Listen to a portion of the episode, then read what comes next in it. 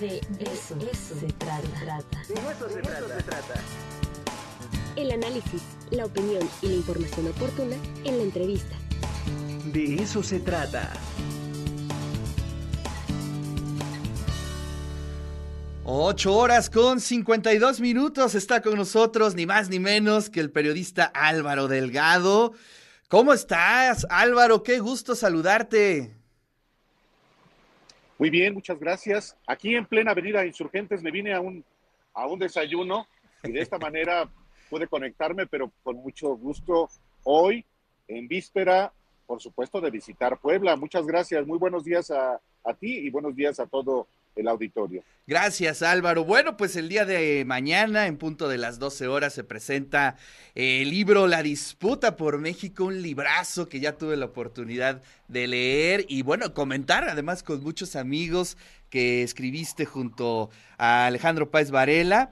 Y bueno, pues mañana a las 12 se entablará un diálogo interesante, Álvaro, necesario para una sociedad como la de nosotros que está eh, pues aprendiendo a ser democrática, Álvaro. Sí, efectivamente.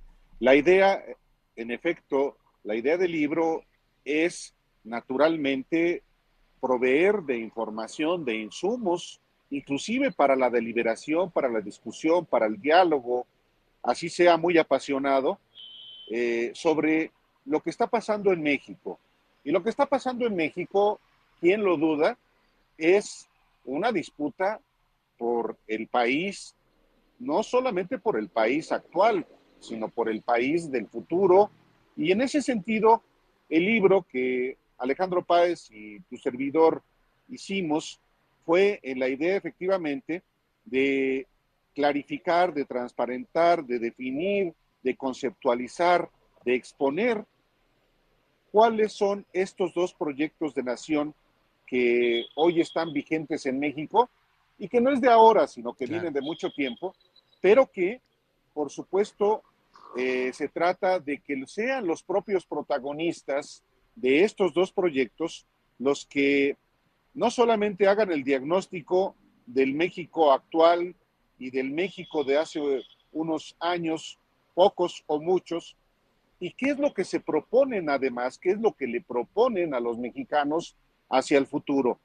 Y hay dos proyectos, uno el encabezado por el presidente Andrés Manuel López Obrador, que está en el ejercicio del poder presidencial con cada vez más poder constitucional en el Congreso y en las, en las gubernaturas, presidencias municipales, congresos locales. Y está el proyecto alternativo que han ido construyendo estos tres partidos políticos históricos, PAN, PRI, PRD, que buscan sumar al partido Movimiento Ciudadano en la idea, por supuesto, de disputarle el rumbo, el rumbo de la nación.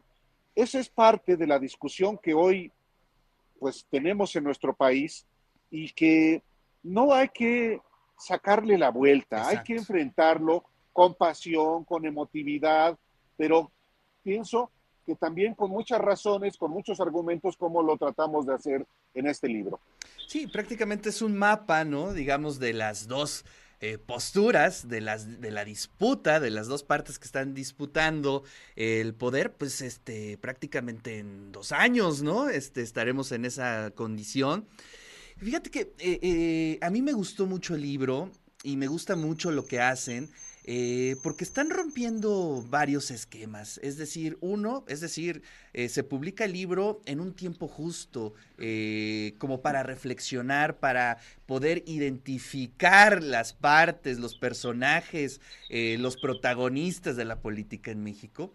Pero además, interesante, lo, van, lo acompañan de este documental que ustedes están, eh, digamos, estrenando eh, semana tras semana.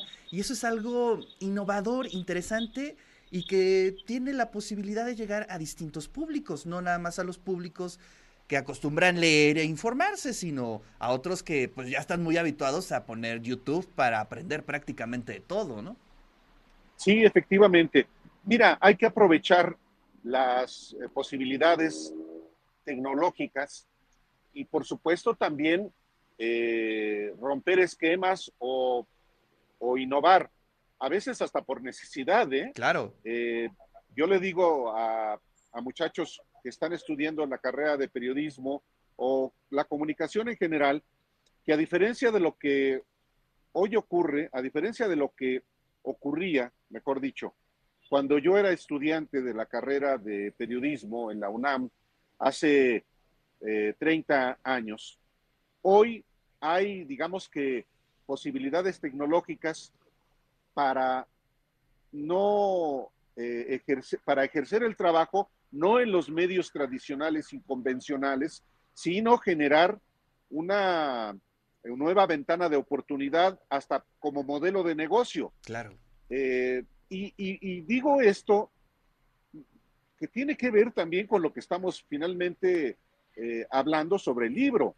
Eh, nosotros, además del libro, efectivamente, elaboramos pues una serie documental con las conversaciones que, tu- que tuvimos con los protagonistas de estos dos proyectos de nación, que no son, por supuesto, los únicos, ni son necesariamente los principales, pero que sí son protagonistas de esta disputa por la nación y que además de llevarlos al papel como periodistas que hemos sido formados en el periodismo escrito Alejandro y yo, también hemos incursionado como ahora en nuestro canal de YouTube y nuestro programa Los Periodistas en, en- en el- en los medios audiovisuales y por supuesto nos sentimos contentos de, que es, de tener un respaldo importante y queremos crecer naturalmente. Y una manera de crecer es efectivamente ofrecer contenidos que puedan concitar el interés de las audiencias y este proyecto es parte de, ese, de ese esquema que nos hemos propuesto eh, emprender, consolidar y hacer crecer a partir de un trabajo estrictamente periodístico con la condición muy clara de que somos periodistas absolutamente independientes de cualquier poder político, económico, ideológico, religioso, criminal o mediático. Claro.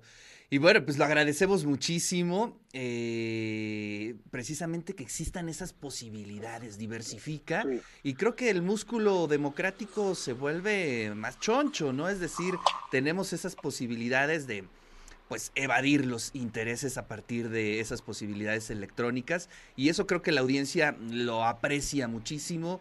Eh, ahí está la audiencia de los periodistas en YouTube, y creo que esa es una de las muestras ahí más importantes. Pues nos vemos aquí este sábado, mañana, Mañana.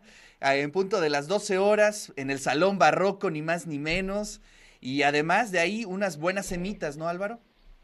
Por supuesto, y unas buenas heladas también. Eso. Sí.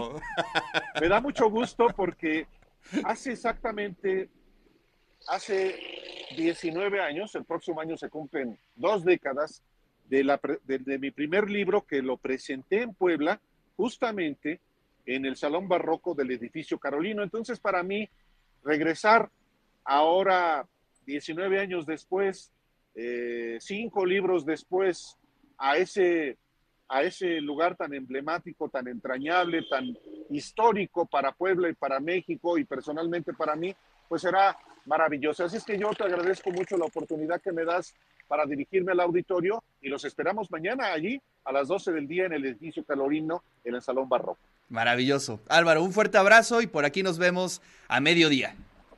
Hasta mañana, muchas gracias.